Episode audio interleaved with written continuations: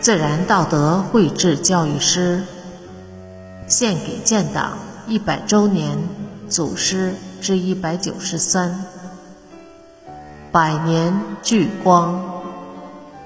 作者：山林子，李家俊。李家俊。时任中共川东特委、军委书记。江巴中心县委军支书记。一九三一年十月二十九日，于重庆罗家湾英勇就义，时年仅二十九岁。临行前，在狱中墙壁上写下一首绝命词。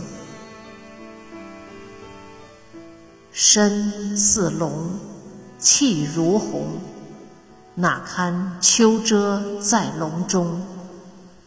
安邦治，济民忠，潜伏爪牙，忍气吞声，任比小丑，且横行。